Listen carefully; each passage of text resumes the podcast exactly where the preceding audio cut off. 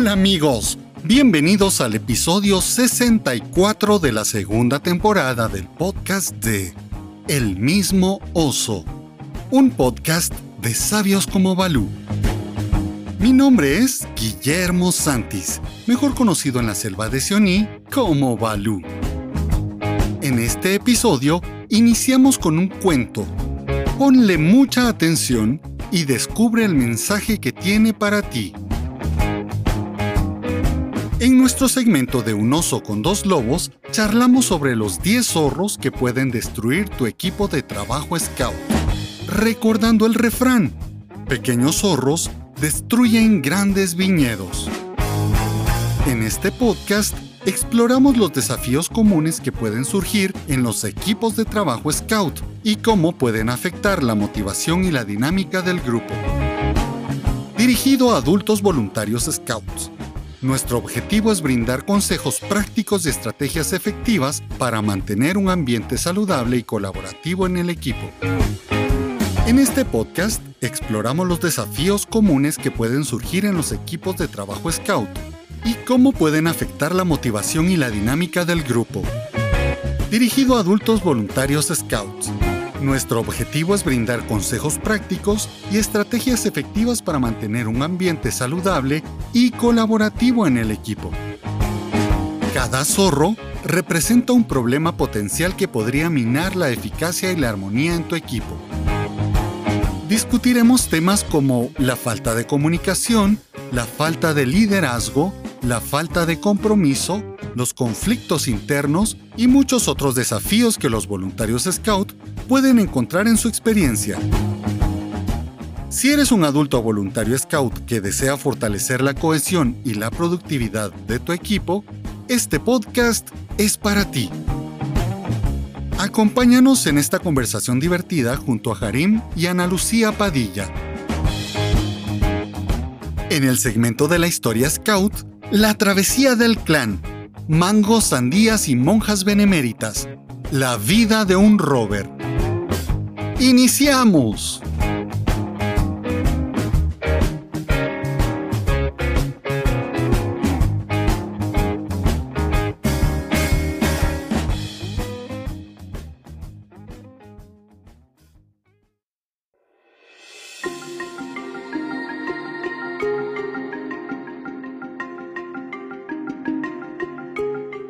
Cuenta un cuento hindú que un monje vio como un escorpión se estaba ahogando y decidió sacarlo del agua. Cuando lo hizo, el animal le picó. Por la reacción del dolor, el maestro lo soltó y el escorpión cayó al agua de nuevo. Lo intentó sacar otra vez y lo volvió a picar.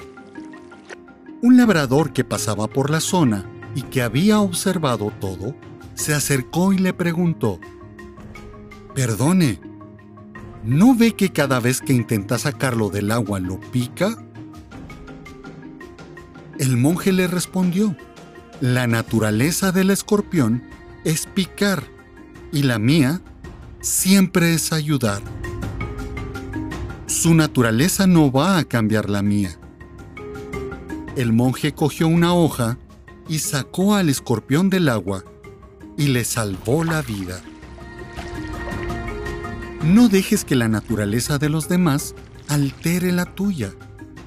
Cada uno de nosotros tiene una identidad única, con sus propios valores y creencias. Si decides cambiar, que sea una elección personal y no una respuesta a alguien cuya naturaleza es contraria a la tuya o a tu buen corazón. Sé el protagonista de tu vida. Aprende a amarte por quien estás siendo.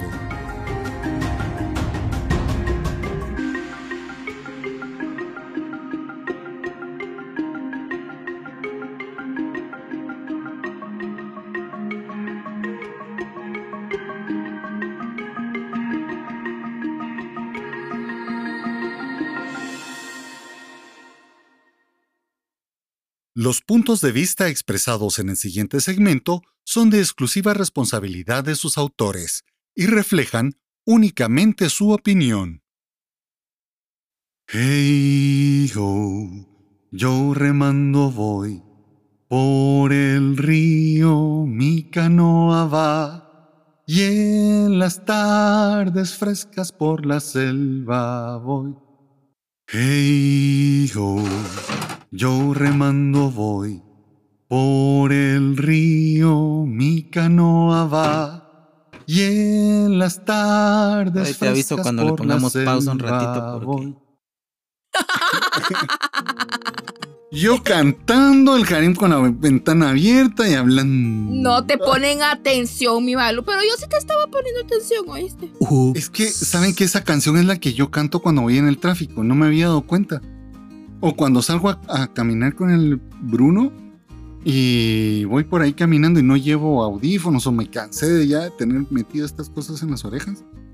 Empiezo, hey ho, yo remando voy, por el río mi canoa va. Y en las tardes frescas por la selva voy. Y empiezo a hacerle arreglo, don. Hey, oh, yo remando voy. Por Ah, ya las río Mi canoa va. Y en las tardes frescas por la selva. Pero sabes que ese es mal de muchos scouts, me incluyo. ¿Cómo así? Yo también tengo mis canciones y se me pegan las canciones scout, usualmente las, que, las que uso en la activación de esa semana. Pero es- esta semana me pasé toda la semana cantando al cien pies. Ajá. Y iba, "Ay, y el cien pies es un bicho muy raro. y pasé toda la semana cantando al cien pies y el cien pies es un bicho muy raro. Aquí en mi casa se tuvo que prohibir una canción. Porque mi hijo mayor empezaba con la canción de Yo tengo una canción que te va a desesperar, que te va a desesperar, que te va a desesperar. Yo tengo una canción que te va a desesperar, que te va a desesperar. Y pasaba horas. Y, y al ratito andaba yo, que te va a desesperar, que te va a desesperar. Y es que son pegajosas. Sí, claro. O con la manada empezamos a cantar la, la de Harim robó pan en la casa de San Juan. ¿Quién? ¿Yo? sí, tú. Yo no fui. Entonces, ¿quién? Fue Ana Lucía. Ana Lucía robó. Cuando íbamos sobre todo en los viajes y en el bus. Pero un día, Guillermo, imagínate eso. Esa del. La de una canción que te va a desesperar. O este robo pan en la casa de San Juan. De aquí, de la ciudad capital. Hasta Flores Petén cantando eso. Oh, Dios santo. ¿Te imaginas la del elefante de aquí a Petén? La gran. pero a un milovato que venía de otro grupo, me dijo, Balú, esa canción yo me la sé de otra forma. ¿Así? ¿Cómo te la sabes?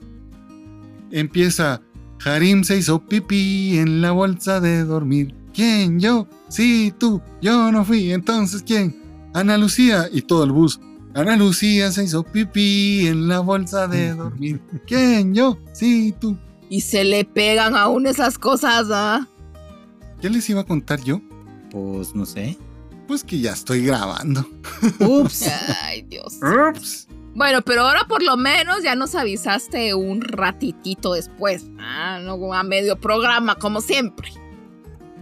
Fíjense que hoy estaba yo en un curso acerca de serpientes y cómo identificar serpientes venenosas y qué hacer para identificar una mordedura de serpiente venenosa y qué hacer en caso de mordedura de una serpiente venenosa. Y de repente platicando me dice, me, me dice el, el instructor, me dice el, el capacitador que nos está dando toda la charla, me dice, usted es bióloga. Y así como, no, yo soy chute. Es decir, metiche. Cabal, no, yo soy chute, le digo. De ahí solo se me queda así como... Y le dije, no, ¿sabe qué? Soy scout y todas estas cosas me interesan, le digo. Aparte de que pues a mí me toca administrar pues la reserva que tenemos en el club, la reserva eh, natural que tenemos registrada ante la Asociación Nacional de Reservas Privadas. Entonces dije, no, es que soy scout, se me queda viendo, "¡Ah! yo también soy scout, me dice, yo de verdad, sí, me dijo, yo estaba en el grupo 33, ahí en Misco, ya no existe, pero yo ahí estuve y sabe que a mí me empezó a gustar todo esto del campo porque yo era scout. Yo así como, ay, qué emoción. no saben la emoción que me dio eso. Pues así como nos ven aquí, así somos siempre. No somos un personaje. No. Somos tal y como nos ven. Exactamente. Justo así. O sea, si nos escapamos de algún Así centro. Sí. nos escapamos de algún centro de salud mental. Pero no fue el mismo, nosotros nos encontramos afuera. bueno, pues hoy tenemos un tema eh, interesante que nos puede ayudar, nos puede dar una luz. Pero antes de entrar de lleno al tema, déjenme presentarles a la sensacional, a la fabulosa, a la indescriptible Ana Lucía Padilla. Hola, mi Balú, ¿cómo estás tú? Hola, mi Harim, ¿cómo estás la noche de hoy, o día, o mediodía, o media tarde? Insistimos a la hora que lo estén oyendo. ¿Y cómo están todos ustedes? O media madrugada, tienen insomnio a lo mejor, ¿verdad? O están en carretera, no sabemos. Pero ¿qué tal todos también los que están allá afuera? Qué alegre que nos estén acompañando nuevamente. Esperamos que pues se puedan reír un poquito con nosotros, especialmente conmigo, porque ustedes saben que, pues, que, eh, eso de reírse a mí se me da muy fácil. Le cuesta, dicen. No es cierto. Yo soy muy seria. Sobre todo, mija. Aquí el único serio soy yo. Ajá. Ajá. Miren, hoy no me he reído. Espérense un ratito. Ahí se Apérense, quién es el que insiste con los chistes de final de podcast, ¿verdad? ¡Apérense! ¡Apérense! Apérense. Apérense. Y está también con nosotros nuestro gran amigo, el señor Don Harim Cruz. Bienvenido, Don Harim. ¿Cómo está? ¿Cómo le va? Hola, hola, hola, hola, mi gente linda, mi gente hermosa. Pues muy contento de estar nuevamente acá con ustedes y pues dispuesto a escuchar risas y más sonrisas, que esas afortunadamente todavía son gratis, Sí. porque cuando las cobren sí va a estar fregado. Y pues bueno, siempre dispuesto a, a tener una buena charla acá con mis amigos y hermanos scouts. Y prepárense, que el tema que viene está muy bueno. Hace unos días estuve yo. Ah, esto no se mueve. ¿Cuál? Una cosa que estaba moviendo. Que ya no se movió. Que ya no se meneó. Hace un- unos días he estado platicando con diferentes scouts y todos llegan a tener un mismo sentimiento, o sea, como que todo el mundo está pasando por situaciones similares en sus equipos de trabajo. Y me acordé de un viejo y conocido refrán que dice, los pequeños zorros son los que destruyen grandes viñedos. Repitiéndote, Oh. los pequeños zorros destruyen grandes viñedos. Pues no encuentro fallas en esa lógica. Que estábamos platicando con un amigo y le decía algunas situaciones que estaba viviendo en su equipo de dirigentes, de adultos voluntarios. Ustedes le digan. Yo les decía, cuando vienen los problemas muy serios, muy grandes, tienden a unirnos. Si hay alguna situación, por ejemplo, querían echar a un grupo de scouts que se reunían en un parque. Lo que sucedió fue que se unieron todos los scouts y buscaron un parque más bonito y que les quedara mejor a todo el mundo, ¿verdad? Cuando hay problemas serios o problemas grandes, tiende a unirnos, pero hay cosas pequeñitas que se cuelan en medio de los dirigentes. Y esos sí pueden destruir incluso al equipo de dirigentes o de adultos scouts, voluntarios, eh, etcétera, Sí. más correcto. unido. Porque son cositas pequeñas de las cuales no nos cuidamos. Es más, hasta podemos creer que estamos haciendo cosas buenas. No, si yo no estoy eh, pelando a, a Harim, yo simplemente estoy informando a Ana Lucía de una situación que está pasando Harim. O Harim lo mismo, platicando con Ana Lucía de algo de mí. Nosotros le empezamos a cambiar de nombre al chisme o empezamos a, a decir, no, esto es comunicación efectiva. ¿Verdad? Porque ya viste lo que está haciendo Ana Lucía, Harim. Mm, Y empezamos a, a irnos por esos lados. Así que tenemos 10 zorros. Yo tengo aquí 10 zorros que pueden destruir tu equipo de trabajo. O tu consejo de grupo. O tu consejo de sección. Tu trabajo completo. Tu trabajo completo. Y echar por la borda. Imagínense Todo lo que has logrado. todo lo que has logrado. Imagínate, tú tienes un gran viñedo. Si vinieran elefantes, tú tratas de espantar a los elefantes o que se vayan o que no sé. Pero a veces hay pequeños animalitos que no nos damos cuenta y que se cuelan. Esos pueden destruirlo. El primer zorro que, que podemos platicar es la falta de comunicación. Y dice la comunicación ineficiente o insuficiente puede llevar a malentendidos, falta de coordinación y conflicto dentro del equipo de dirigentes. Si los miembros no comparten información de manera efectiva o no se escuchan entre sí, puede haber un deterioro en la colaboración y en la toma de decisiones. Podemos empezar a hablar de más o de menos. Sí, y de hecho no es que estemos solo hablando de más o de menos, sino que si estamos todos trabajando con un solo grupo, necesitamos que ese grupo realmente trabaje como grupo, ¿ah? no como pedacitos aislados. Yo creo que de las cosas que pueden hacer más daño a unas amistades, incluso a- entre amigos, es el- los chismes. O sea, el que empecemos a Uh, hablar, sí. fíjate que aquella persona me dijo esto y esto y esto de ti. ¿Cómo es que dicen? No le pongas oído a quien te habla mal de los otros, porque seguramente habla mal de ti con los otros. Una cosa así, yo soy re malo. Pero la idea es esa, como dice el Chapulín Colorado. Vaya si no. Claro. Y la falta de comunicación, el no expresar lo que yo siento o cómo estoy. Yo creo que lo que tenemos nosotros, por ejemplo, aquí es exceso de comunicación. Cuando empezamos a hablar la hora antes de, de que hablamos, La previa. la previa, nos contamos todo. ¿no? La hora de calentamiento. Abrimos la llave y todo el mundo sabe qué le pasó a Ana Lucía, cómo se le puso la uña del dedo, eh, que le fue y que llovió y que no podía irse en moto, y de Harim igual, y de mí, yo cuento hasta lo que no debo.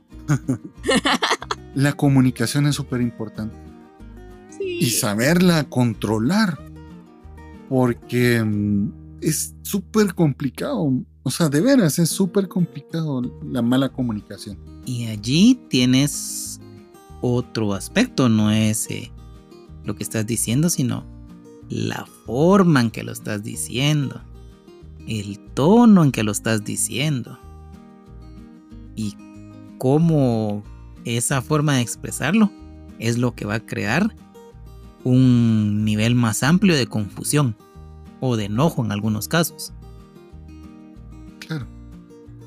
Y lo que pasa es que ya venís, si ya das una percepción personal, eso quiere decir que ya venís influenciado por otro montón de cosas y sobre todo por, por, por todo lo que todo el mundo te dice. ¿ah? O sea, realmente es, no son muchas las personas, por no decir muy poca, sino no son muchas las personas que realmente dicen, ok, de Harim a mí me dijeron que es un mandón, que es irresponsable y todo. Entonces yo ya te hablo la primera vez pensando que sos un mandón, sos un irresponsable y que no puedo confiar en ti, ¿verdad? que es un jugador mujeriego y pendenciero. Para Que sos buscar todo el eso que dijo diccionario, algo. va. Va a buscar el diccionario. va. que eso es todo eso que dijo Balú.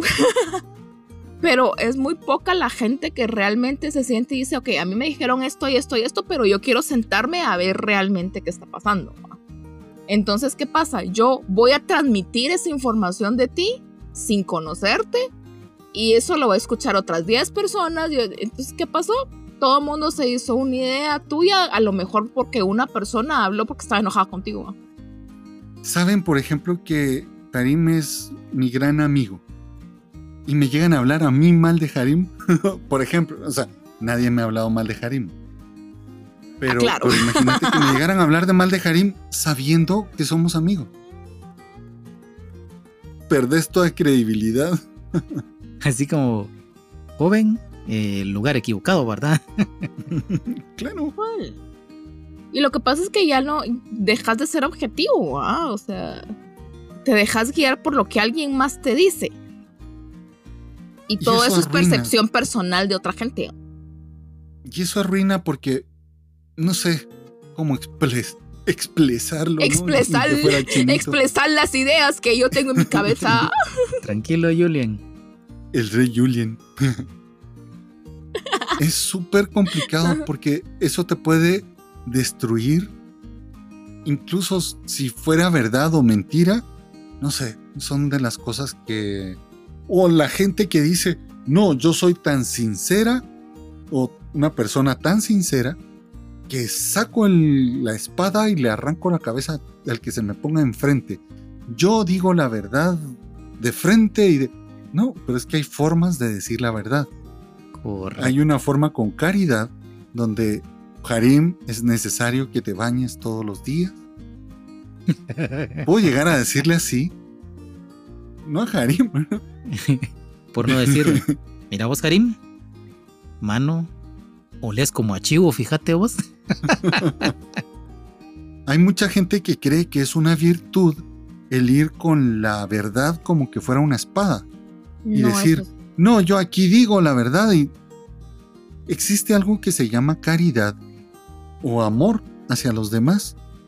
Amabilidad, cortesía.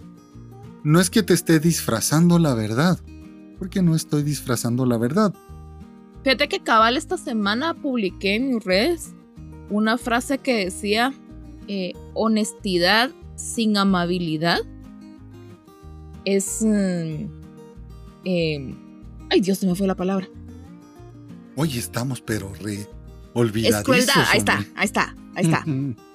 Em, honestidad sin amabilidad es crueldad y amabilidad sin honestidad es manipulación. Interesante, interesante. Lo leí, lo vi. ¿Lo leíste, ¿verdad? Sí, sí. Así que la comunicación, ¿cómo debe ser?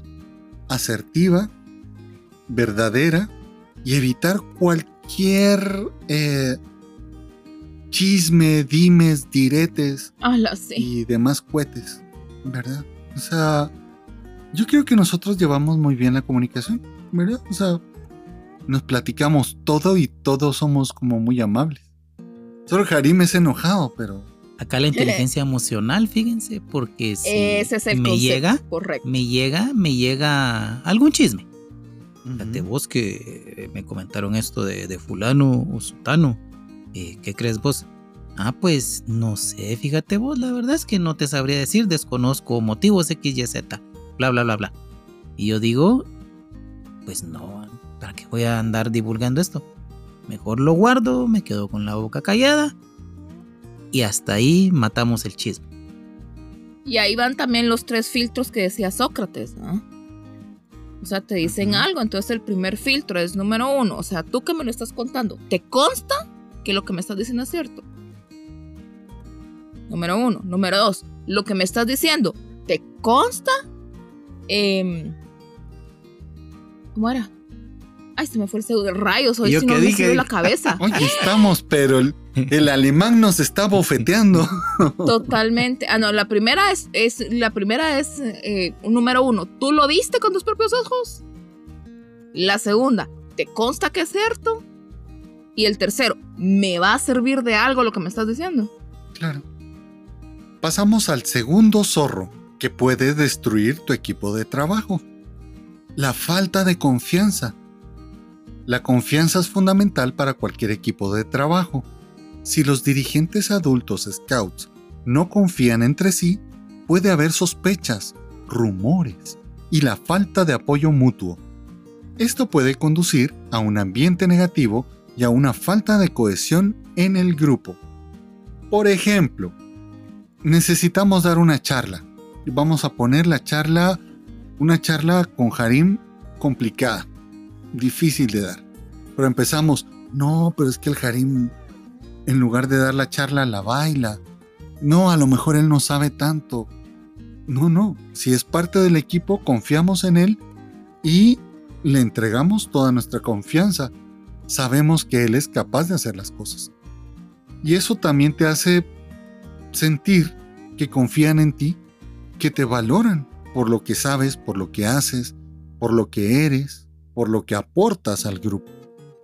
Fíjate que eso de la confianza sí afecta mucho y también puede estar relacionado con el zorro de antes, o sea, los chismes y las ideas preconcebidas que podrías tener de, antes. Entonces, como yo ya no confío en, en Harim, porque Harim se va por las ramas, le voy a dar el tema a alguien más que no tiene nada que ver con insectos y no me va a hablar las cosas tan certeramente como me las daría Harim, por ejemplo. Entonces, ¿qué pasa? Ya perdemos toda la calidad de lo que estamos haciendo. Lo que estamos dando ya no es realmente elementos realmente confiables es no valorar a las personas que son parte de tu equipo. Acá en confianza yo, yo diría con un ejemplo. Yo vengo y elaboro mi programación con, con mi staff. Pero ¿qué pasa si por X, Y, Z motivo yo no puedo estar? Y si yo me pongo con estas de que, ay, no, no lo van a hacer bien. Ay, no. A fulano le hace falta tal cosa. Ay, no Sutano no va a dar bola en los juegos. Entonces allí estás mermando y estás minando esa cuestión de decir, bueno, tienen la oportunidad, desarrollenlo. Equivocarnos es parte del proceso de formación. ¿Verdad? Correcto. Terminamos boicoteando a nuestro mismo equipo. pues Exacto. Vamos con el tercer zorro. Este es sobre todo para los líderes. La falta de un liderazgo efectivo. Ay, sí. Si no hay un liderazgo claro y efectivo dentro del equipo de dirigentes, puede haber confusión en los roles y responsabilidades, así como una falta de dirección y coordinación. Esto puede llevar a la desorganización, la falta de motivación y la incapacidad para lograr los objetivos del grupo. Necesitamos líderes que sepan guiar y acompañar, guiar, trabajar como líderes de un equipo. Y eso va de la mano con el sentido de compromiso que tiene la gente, ¿verdad? Porque muchas veces no, no, yo no porque no, va a ser responsabilidad mía si lo decido. Ay, no, no, no, yo no. Entonces, y al revés también. O sea, yo no quiero, pero tampoco voy a dejar que nadie me lidere, ¿verdad? Entonces. Claro. Y acá otro aspecto importante. El yo-yo. Ah, no. Después de Baden Powell voy yo, ¿verdad? Y yo lo voy a hacer esto, yo voy a hacer el otro, yo voy a hacer aquello. ¿Por qué? Porque yo soy el capaz, yo soy el que puedo. Entonces, no le das la chance a los demás, ¿verdad? O no escuchas ese, solo, e, ese sería esa sería la otra arista del problema. Esta sí le cae al líder, al jefe de sección, al jefe de grupo. Normalmente, así como está la cabeza, está el cuerpo. Entonces se necesita un, un liderazgo real, alguien que tome decisiones adecuadas en el momento adecuado. ¿Cuántas veces hemos visto que eh, la indecisión de un líder echa por tierra el trabajo de todo un equipo? el que un líder no diga, bueno, se va a hacer esto, ¿sí? Porque al final necesitamos en la jerarquía, si podemos hablar de jerarquía, no me gusta de jerarquía porque suena, ustedes son jefes y otros son subordinados. Pero para el ejemplo de esto, a veces se necesita alguien que dé la última voz. Bueno, no se ponen de acuerdo, hacemos esto. Ese es un liderazgo efectivo. Y que va a tomar no solamente, miren a ver qué hacen ustedes y que les vaya bonito. Y es problema de ustedes, ay, ahí se acabó. Claro, que se haga responsable. Así como hubiese dicho mi abuelita, se necesita voz de mando. Claro, claro, claro. Y esto viene también muy unido al, al cuarto zorro, la falta de claridad en los roles y responsabilidades. Cuando los miembros del equipo no tienen una comprensión clara de sus roles y responsabilidades, puede haber solapamiento de tareas, falta de rendición de cuentas y confusión en cuanto a quién es responsable de qué. A veces somos el molote, el montón, el... ¿Cómo podríamos decirle? El tumulto. El tumulto, pero nadie sabe ni cuál es su función, ni por qué está ahí, ni qué es lo que tiene que hacer, ni para qué está. Entonces, me ¿A quién le toca llevar una cosa? ¿A quién le toca llevar otra? ¿A quién le toca planificar tal parte? ¿A quién le toca tal otra? ¿Verdad? Entonces, un día planifican todos. ¿A quién le suena el teléfono? Es en mi casa, sorry, la autora de mis días. y un día todos planifican lo mismo y de ahí se dan cuenta que todos planificaron y al día siguiente nadie planifica nada, nadie lleva nada, entonces ya no tienen nada. ¿Saben que eso es genial en el consejo de manada o en el equipo de dirigentes de manada? Es genial. ¿Por qué? porque sabemos que Balú se va a encargar del carácter. Sabemos que Bajira de corporalidad, todo lo que tenga que ver con el cuerpo, comida sana para los chicos, una actividad de ejercicios, de higiene, de hábitos de higiene, algo que sea aprender cosas nuevas, el experimentar, está acá. El servicio a los demás está Coti.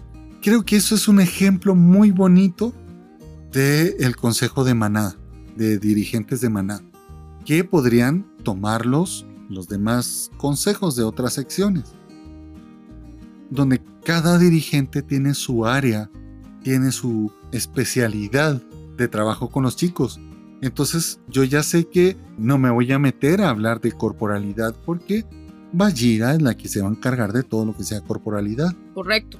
Y lo que pasa es que si entra todo el mundo y realmente no sabe primero no sabe a qué va o segundo tiene responsabilidades y de repente hay alguien más haciendo lo mismo que supuestamente tiene que estar haciendo esta persona, también tenemos un cruce bien feo, ¿verdad? Y no solo es parte de, que, de que la cabeza, digamos, les diga cuáles son sus responsabilidades, sino también que los mismos dirigentes respeten esas responsabilidades porque volvemos a lo mismo. Yo soy el hijo de Baden Powell, ¿verdad? Entonces yo voy a hacerlo todo porque ellos no lo hacen bien, porque no lo hacen como yo quiero. Yo tengo el monopolio del escultismo para muchachos. correcto. Entonces ya, ya viene ahí que no nos, ya no nos funciona tampoco. Es como decían antes, hay quienes ni cachan, ni pichan, ni dejan batear. Exacto. Muy cierto. Cada quien tiene que saber si yo soy el bateador, yo voy a tirar la pelota, yo voy a cachar. Cada quien debe tener un, puesto y, unas obligaciones para hacer o unas responsabilidades. Seamos como una orquesta, utilicemos esa metáfora. Esa me gusta.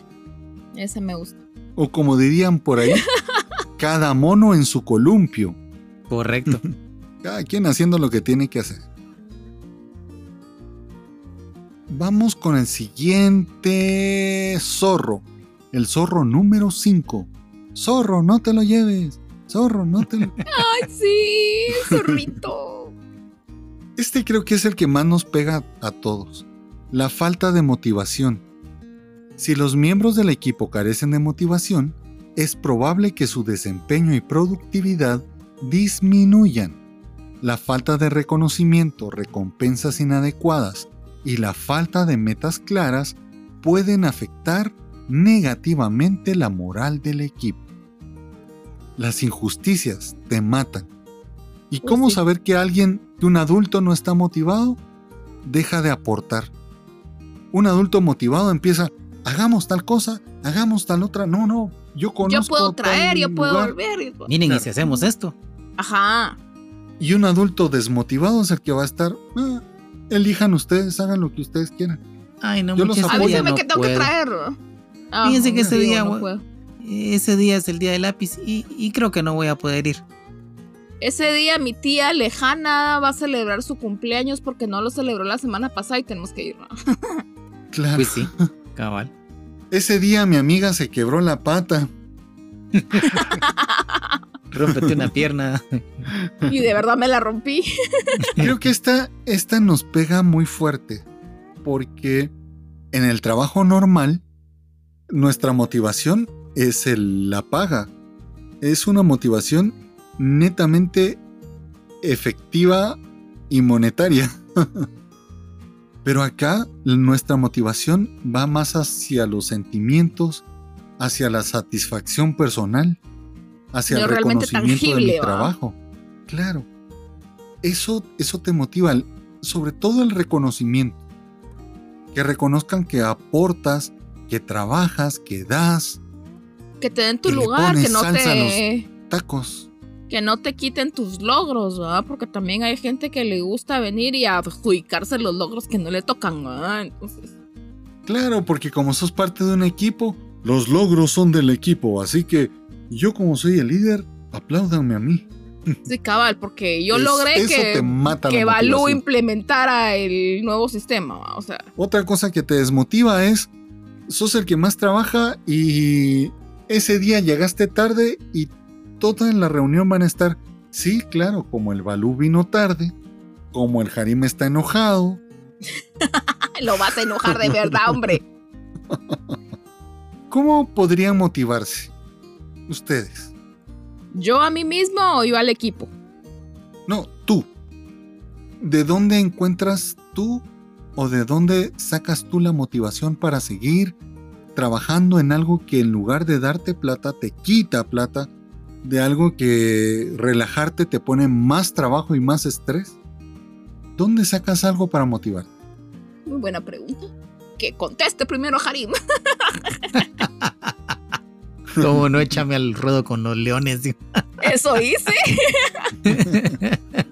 buena, buena respuesta, Tacha. Buena rima, Tacha.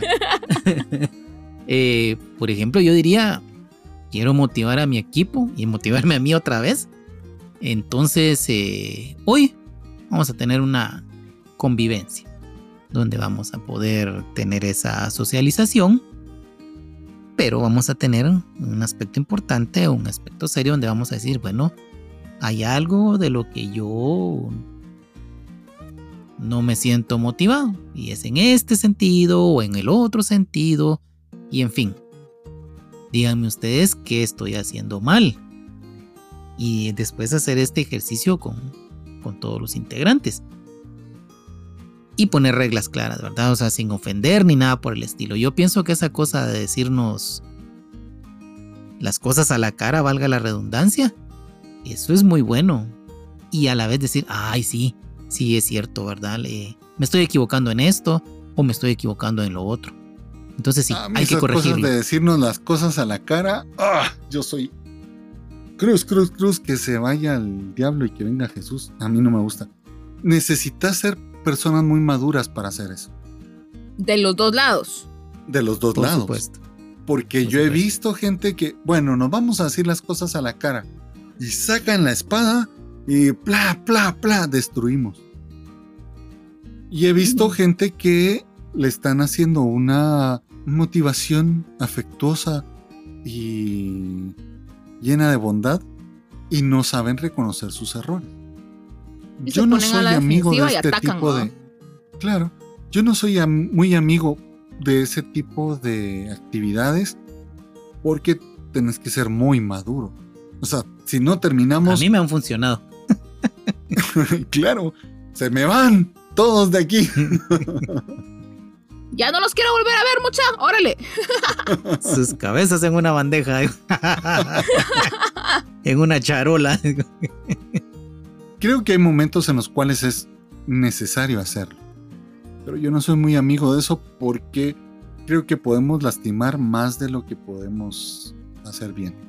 Sí, creo que esas técnicas de Harim son muy para personas muy maduras y muy puestas. Yo no podría, creo yo. O sea, para mí es complicado. Pero creo que en, ciertos momentos son necesarios. ya cuando la situación escala a cierto grado, es necesario. Y yo creo que todo esto tiene que estar envuelto en caridad, en comprensión, en cariño, en afecto que te da entre los amigos. Y es parte del zorro que habíamos hablado antes, que es la confianza, ¿verdad? O sea, si te da la confianza ya puedes hacer este tipo de cosas. Porque si no, también dependiendo, volvemos a la inteligencia emocional, ¿verdad? Que decía Harim antes. Se te puede salir de las manos, ¿verdad? O sea. Claro. Y empezamos a, a y salir peor. Exacto. Correcto. ¿Yo qué encuentro para motivarme? el trabajo con los niños.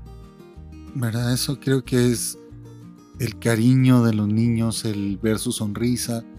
Eso te, te borra un montón de trabajo, noches planificando o actividades muy cansadas.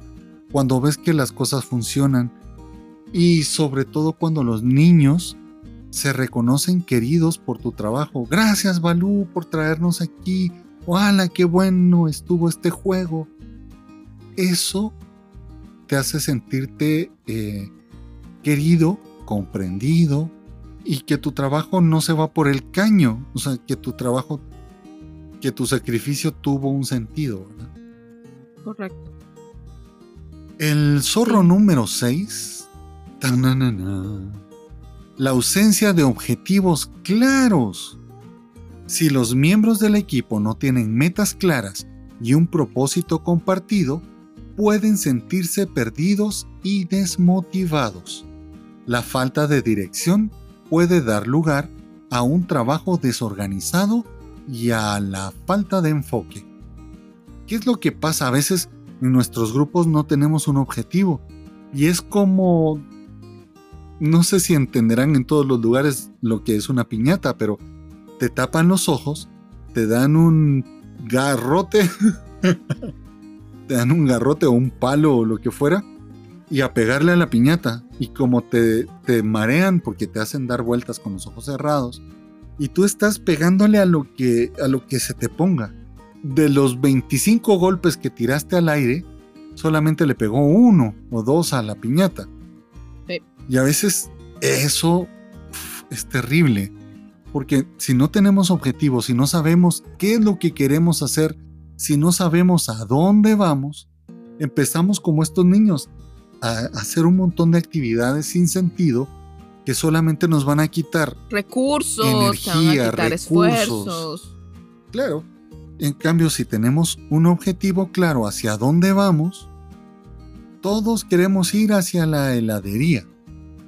Vamos a comernos un helado de fresa o de frutilla entonces sabemos todos para dónde ir.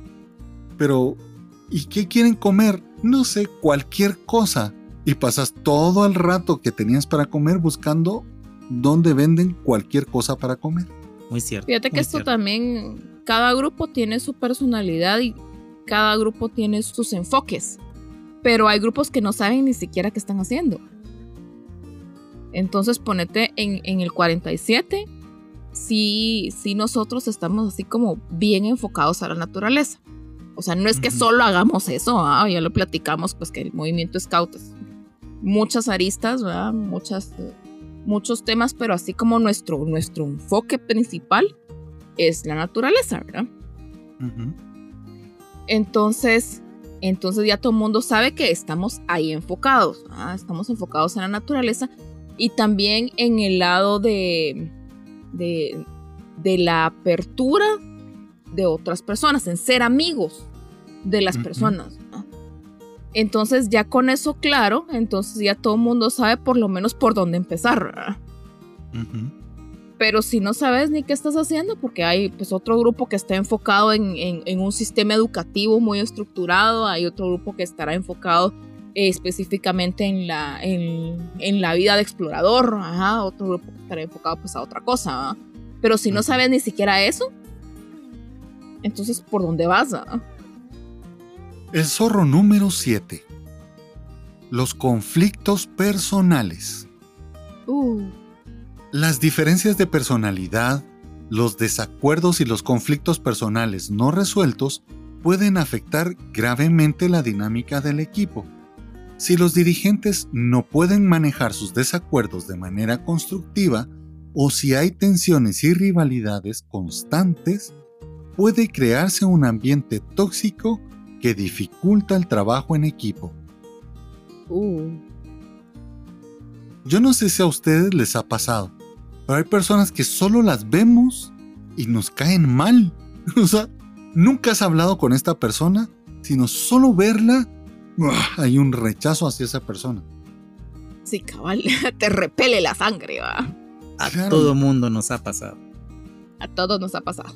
Y es muy humano, o sea, no, no es de ser buena o mala persona, sino que a todo el mundo le pasa. Lo importante es tener la disposición de trabajar con ella, con esta otra persona. Aquí vamos a trabajar. Excelente si somos amigos. Pero nuestra visión es trabajar juntos por un solo objetivo. Yo les comentaba que conocí un equipo de manada donde las personas eran completamente diferentes. Teníamos un hippie con un tucán de Tijuana, que era la música que le gustaba escuchar, con otra persona muy intelectual, con otra persona que era muy calladita, otro muy extrovertido, y eran completamente distintos los unos de los otros. Pero a la hora de trabajar, eran un equipo y trabajaban, se conocían bien, a lo mejor no son los mejores amigos del mundo, pero como equipo de trabajo, excelente equipo de trabajo dejando los conflictos personales a un lado. El problema es cuando ponemos como el, objetivo destruir a la otra persona porque me cae mal, o porque tengo un conflicto con él, o porque se parece a una patoja, a una chica que fue mi novia, mi polola, mi lo que fuera. Y empieza uno a... Es que se parece y habla igual y ya cuando empiezan, no, es que con esa persona no trabajo, o sea, esa persona está haciendo este proyecto, yo, yo, no, yo no voy a estar, yo me voy. Claro. Entonces ya es así como mm, mucha hambre, o sea, si que se quieren pelear, miren de la puerta para afuera y ya se ponen de acuerdo y, arreglan las cosas de otra forma, pero de aquí para adentro, si no vamos juntos. Ubíquense. Lo que hay que decirles es, envuélvanse la cabeza con papel periódico y la meten para que madure más rápido. unas dos semanas en el refrigerador, como los aguacates o Las la palta, para que maduren. Correcto. el zorro número 8 es la resistencia al cambio. Uh.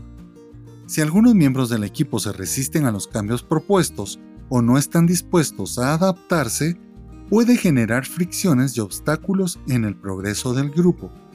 La falta de flexibilidad y la resistencia a la innovación pueden estancar el desarrollo del equipo y debilitar su capacidad para enfrentar nuevos desafíos.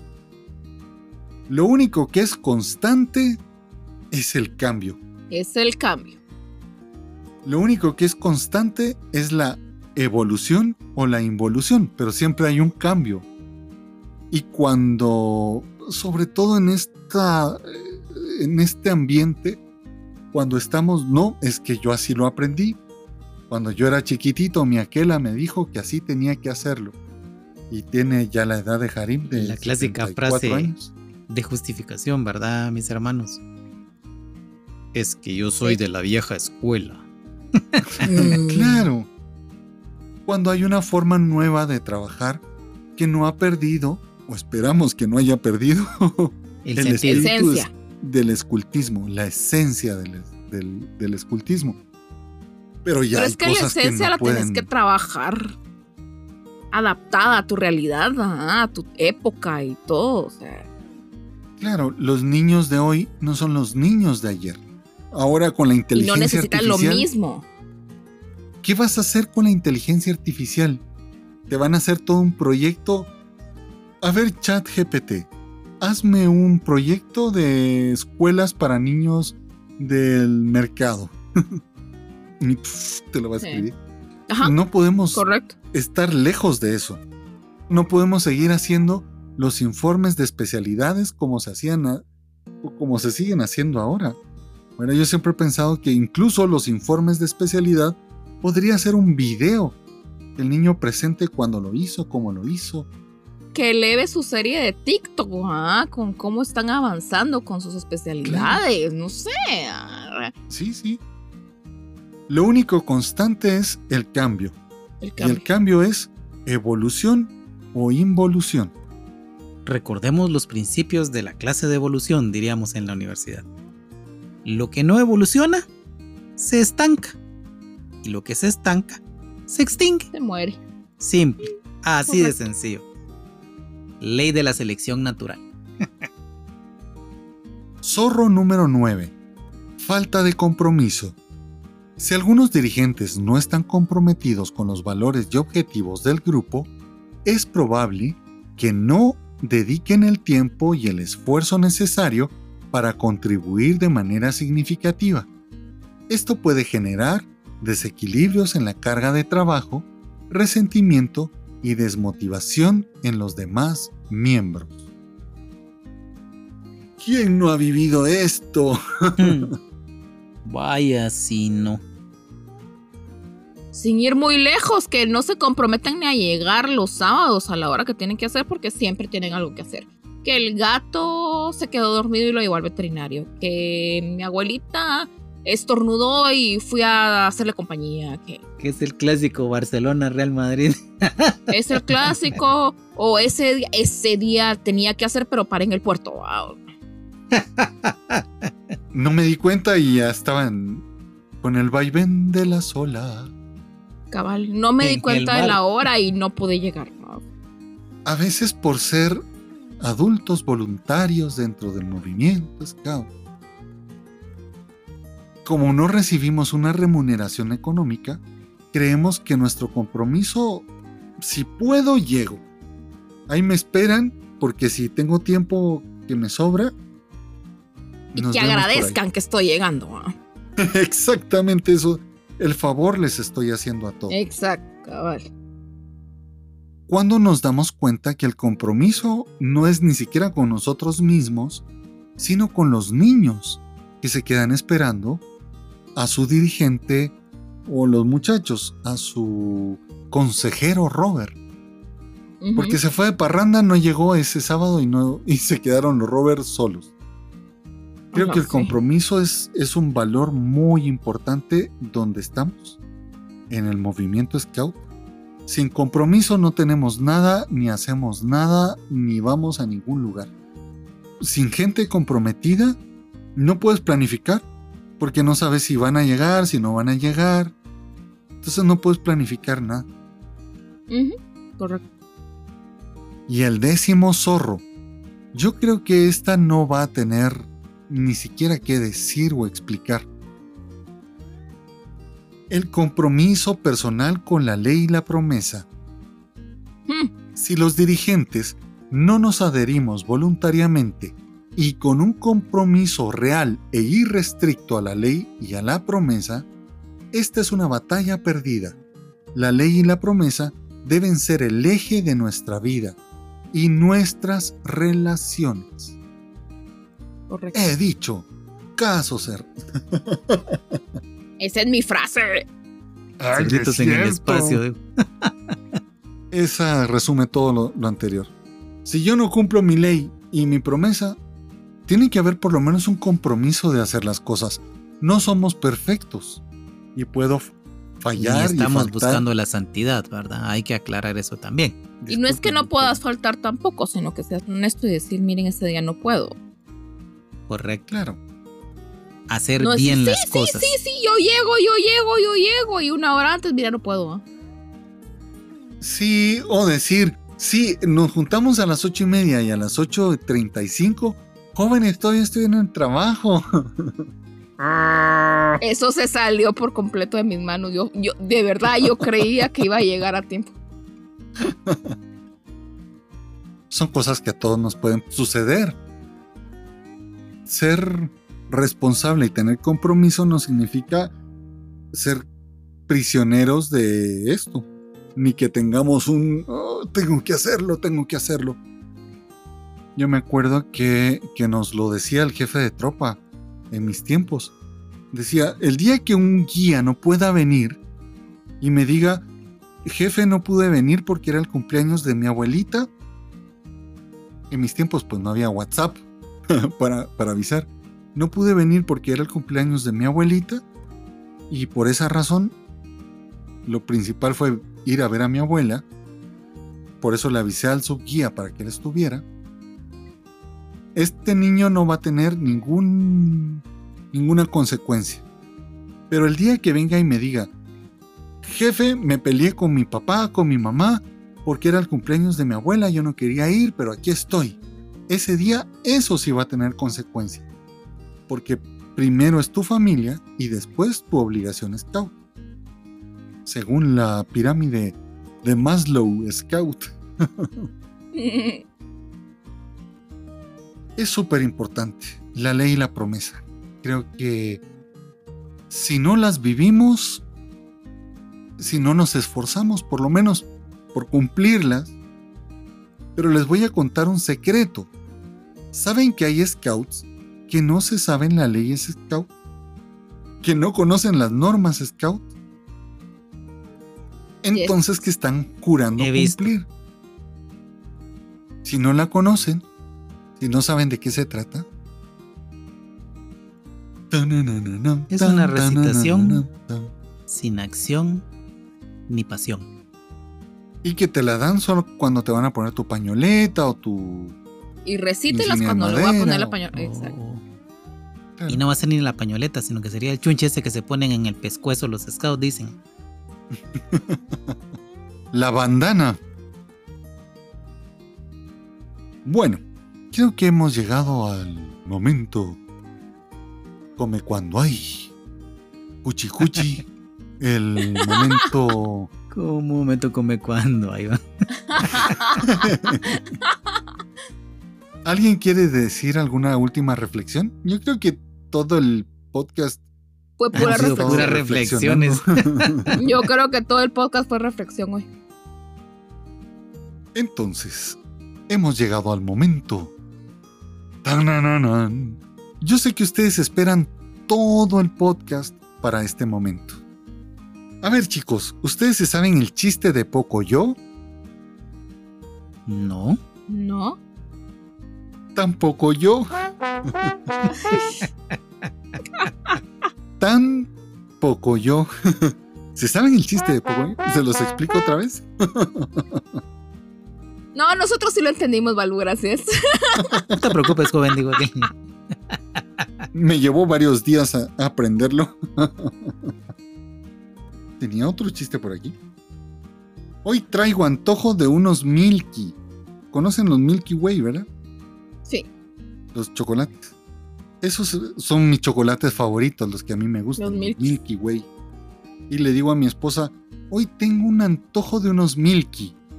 Y mi esposa me dice, yo también, pero de unos 1500 dólares. oh Dios. No, pues sí, yo también. Pues aquí no le caerían mal, vamos. Les voy a contar algo. A ver, A ver, a ver. Mi mamá, y estoy segura que va a oír este podcast porque ella no se pierde los podcasts. Y estoy segura que me va a jalar el pelo cuando lo escuche. Pero mi mamá, mi mamá es una típica chapina que le pone apodos a todo el mundo. Todos. Entonces, una vez yo estaba en el colegio y me decía, mira, mija, o o salía por alguna razón, salía después del colegio y me decía mi mamá, mira, mija, te llamó la Milky. O sea, yo ubiqué de quién estaba hablando, ¿ah? Pero dije, bueno, le puso la Milky, ¿ah? Y ahí me decía, mira, te llamó la Milky. O de ahí venía porque todavía no habían celulares, ¿verdad? era línea, línea fija. Y me decía, mira, mi hija te llama la Milky. Y una vez le pregunta, creo que mi hermana, o no me acuerdo quién le preguntó, mira, ¿y por qué le decís Milky? Porque llama a tu hermana 1500 veces al día. Bien descriptiva tu mamita, ¿va? Cabal. Y hasta la fecha, cuando hablamos, cuando hablamos de esta compañera, hablamos de la Milky. Ah, la Milky, dijo que. La Milky. La que era increíble para poner nombres así era mi, mi suegra. A todo el mundo le cambiaba el nombre. Tenía un amigo que se llamaba Sergio y mi suegra le decía, el Gercio. Hola Gercio, ¿cómo estás? el Gercio. Estaba el, el no sé quién y así a, cada uno. Y a mí se me pegó y empecé a, ponerle nombre. Eh, sí, hoy va a venir el, el Juventino, Justantino. Y empezaba a cambiarle nombre a la gente hasta que la persona, una persona que vivía, no voy a decir por dónde, tenía una situación en... O sea, una cosa. no puedo decirlo. Una cosa. Pero mi suegra le puso Doña Elvira Chacana. Porque ella decía que cuando estaba chiquita, conoció a una señora que era igual a esta señora, tenía la misma situación, y se llamaba Elvira Chacana en Chile. Entonces, doña Elvira Chacana. Y entonces, oh, ya va a venir doña Elvirita. Y la señora tenía otro nombre. y una vez abro yo la puerta y le digo, doña Elvira, ¿cómo está? Pase adelante. Y se me queda, yo no me llamo Elvira. Y yo, ¡ay! Oh, rayos. Elvira Chacana. Pues. Hay que tener cuidado con esas cosas. y sí hay que tener cuidado tenía una mi amiga que era la sin dientes. La sin Se llamaba Cindy. Y entonces todo el mundo, las sin dientes. Y así le quedó, las sin dientes. Aquí a los que no tienen dientes se les dicen sholcos. A ver, sholco. Sholco. Terminaron diciendo la sholca. Bien finos, ¿va? En la universidad.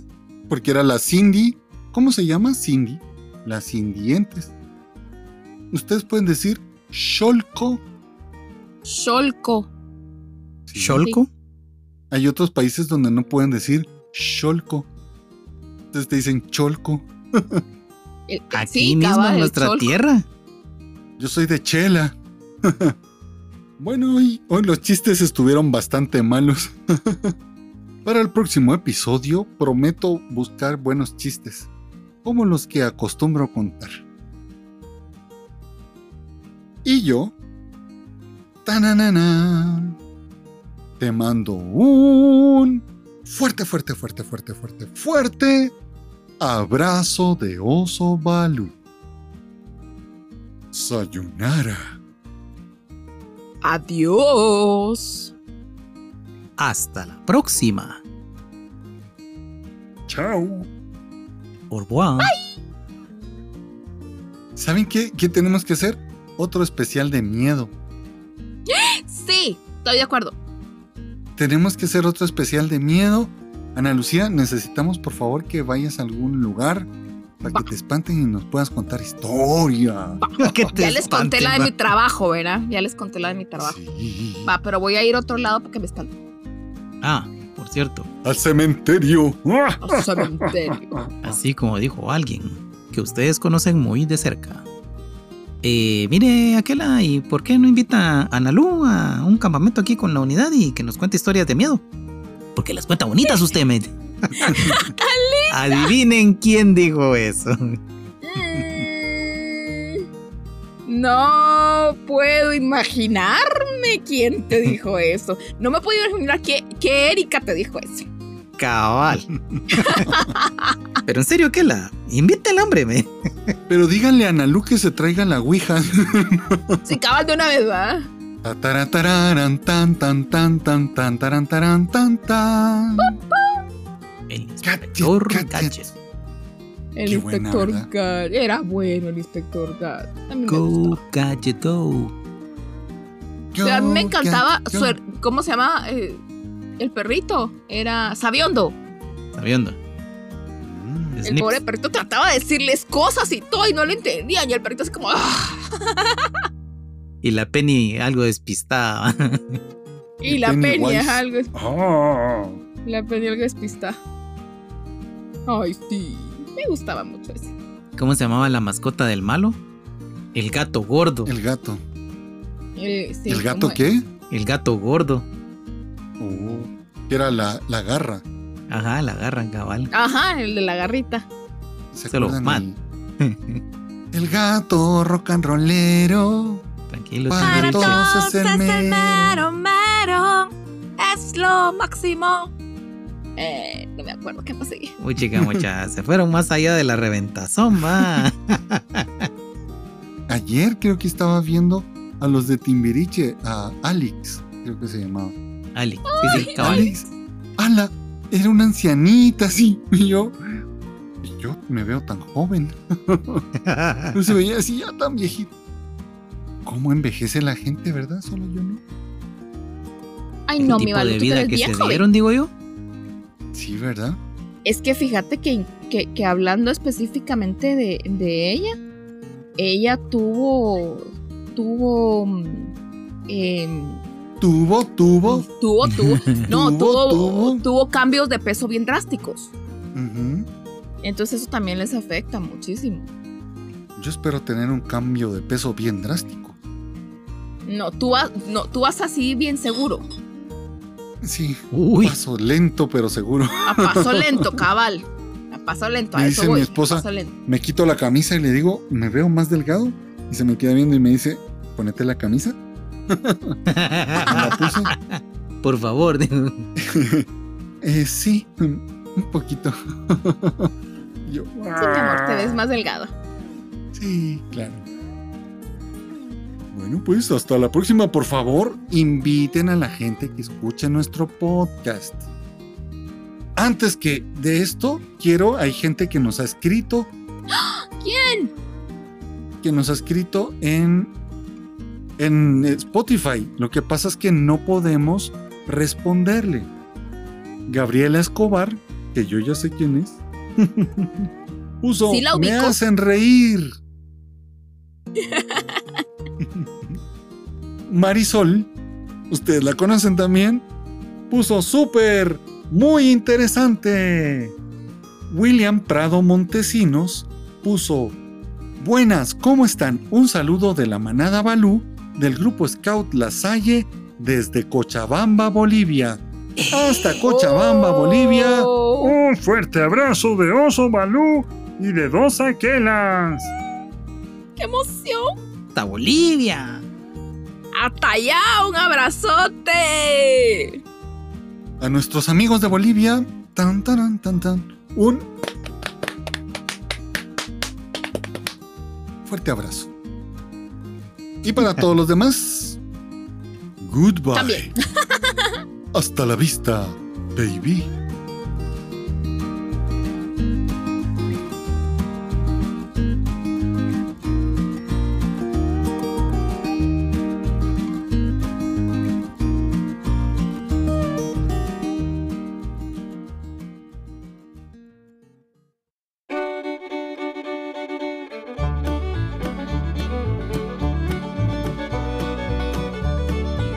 Travesía del clan. Mangos, sandías y monjas beneméritas. El sol alcanzaba su punto más alto en el cielo, marcando las 3 de la tarde en plena calzada Roosevelt, la transitada salida occidental de la ciudad. Siete rovers se encontraban allí, esperando con paciencia que alguien respondiera a su humilde pedido de... de jalón, anhelando ser llevados a su destino sin costo alguno. Habían esperado durante más de 45 minutos, todos con la mano levantada y el pulgar extendido. De repente, un imponente camión repleto de frutas se detuvo ante ellos y su conductor, curioso, les preguntó: ¡Hey! ¿Hacia dónde se dirigen? Una de las chicas del clan respondió emocionada, ¡Vamos a Pana! refiriéndose a Panajachel, un encantador pueblo ubicado junto al lago más hermoso del mundo, el lago de Atitlán, en el departamento de Sololá. El conductor del camión les informó, yo voy hacia el Quiché, pero puedo llevarlos hasta los encuentros. Un lugar donde convergen varias carreteras, incluyendo las que van a Quetzaltenango, Sololá, Quiché y la ciudad de Guatemala. Los jóvenes asintieron y subieron al camión, donde se encontraban montones de sandías y mangos. El amable conductor les advirtió, ¡Hey, si tienen hambre, pueden comer algunos mangos, pero no exageren, ya que pueden aflojarles la tripa y no tengo tiempo para lidiar con esas situaciones. Los jóvenes viajaban llenos de alegría, recostados sobre las jugosas sandías, mientras entonaban animadas cumbias que se escuchaban a lo lejos desde la radio del camión. El sol brillaba intensamente, augurando un increíble fin de semana de marzo. Después de una hora y media de trayecto, el camión se detuvo y el conductor, junto con su ayudante, aprovecharon para estirar las piernas, tomar algo y disfrutar de unas deliciosas tortillas hechas a mano, con queso derretido, chorizos ahumados y un sabroso chirmol picante en Tecpan. Los jóvenes descendieron del camión y observaron los precios. Hmm, haciendo cálculos rápidos. Decidieron comprar dos tortillas y dividirlas en pequeños trozos para que todos pudieran disfrutar de un bocado. Continuaron su trayecto por la carretera, que ya estaba oscureciendo. Avanzaron lentamente por las pronunciadas curvas y las empinadas cuestas hasta llegar finalmente a los encuentros. El camión se detuvo y el conductor les dijo con una sonrisa, Mi nombre es Miguel Sotz y también fui lobato. Aquí es donde los dejo. Tomen algunos mangos para el resto del viaje y que tengan un maravilloso fin de semana. Pórtense bien y disfruten de la vida.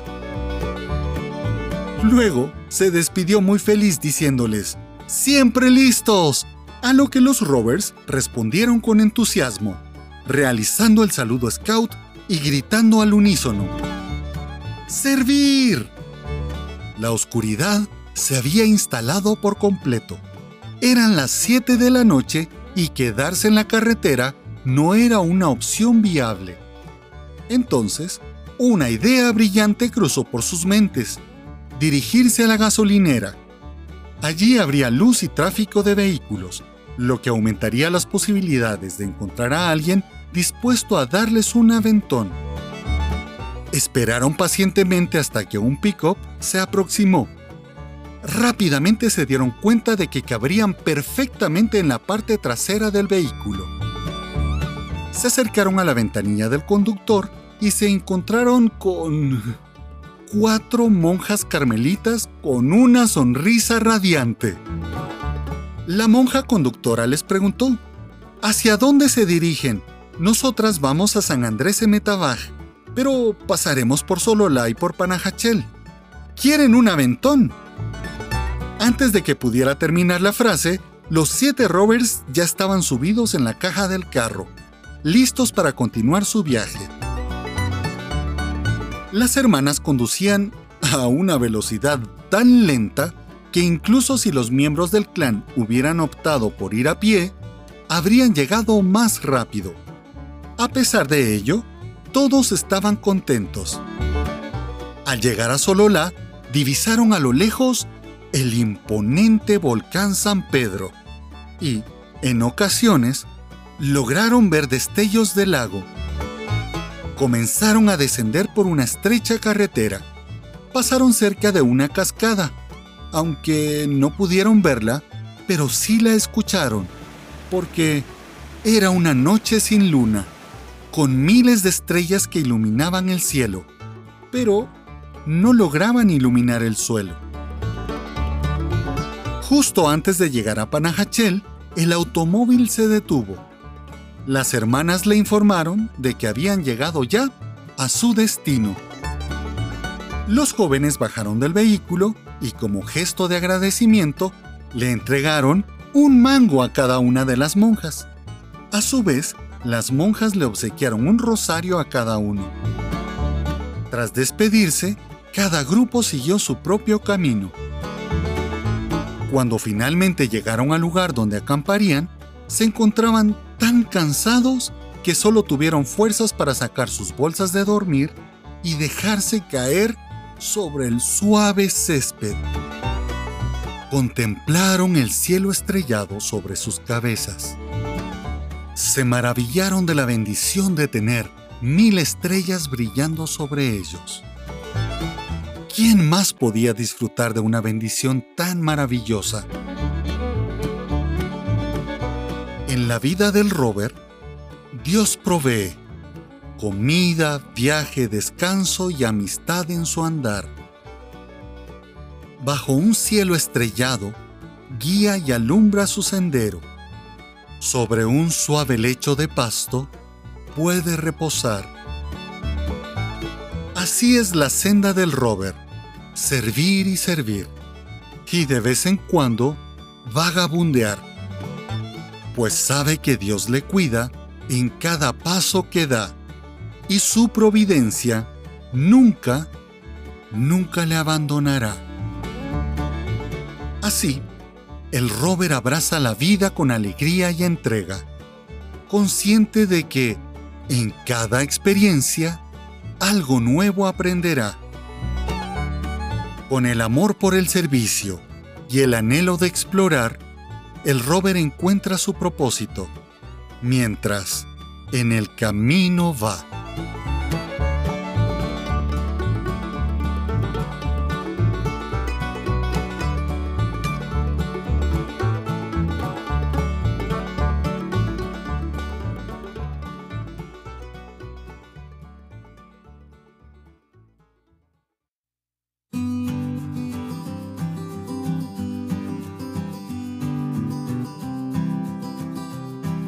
Comunicarte con nosotros, escríbenos al correo de sabioscomobalú@gmail.com. Síguenos en Facebook, en Instagram como sabioscomo.balú, en nuestro canal de YouTube, en nuestro blog. Puedes escucharnos en la radio de Balú, con una programación Scout las 24 horas del día y los 365 días del año. También puedes seguirnos por Telegram y puedes descargar nuestra aplicación para Android. Todos los enlaces los encuentras en cada una de nuestras publicaciones de Facebook. Ahí aparece todas mis redes y listo. Pórtate bien, cumple tu promesa Scout y haz una buena acción a alguien cada día. Y yo te mando un fuerte, fuerte, fuerte, fuerte, fuerte, fuerte abrazo de oso Balú. Chao.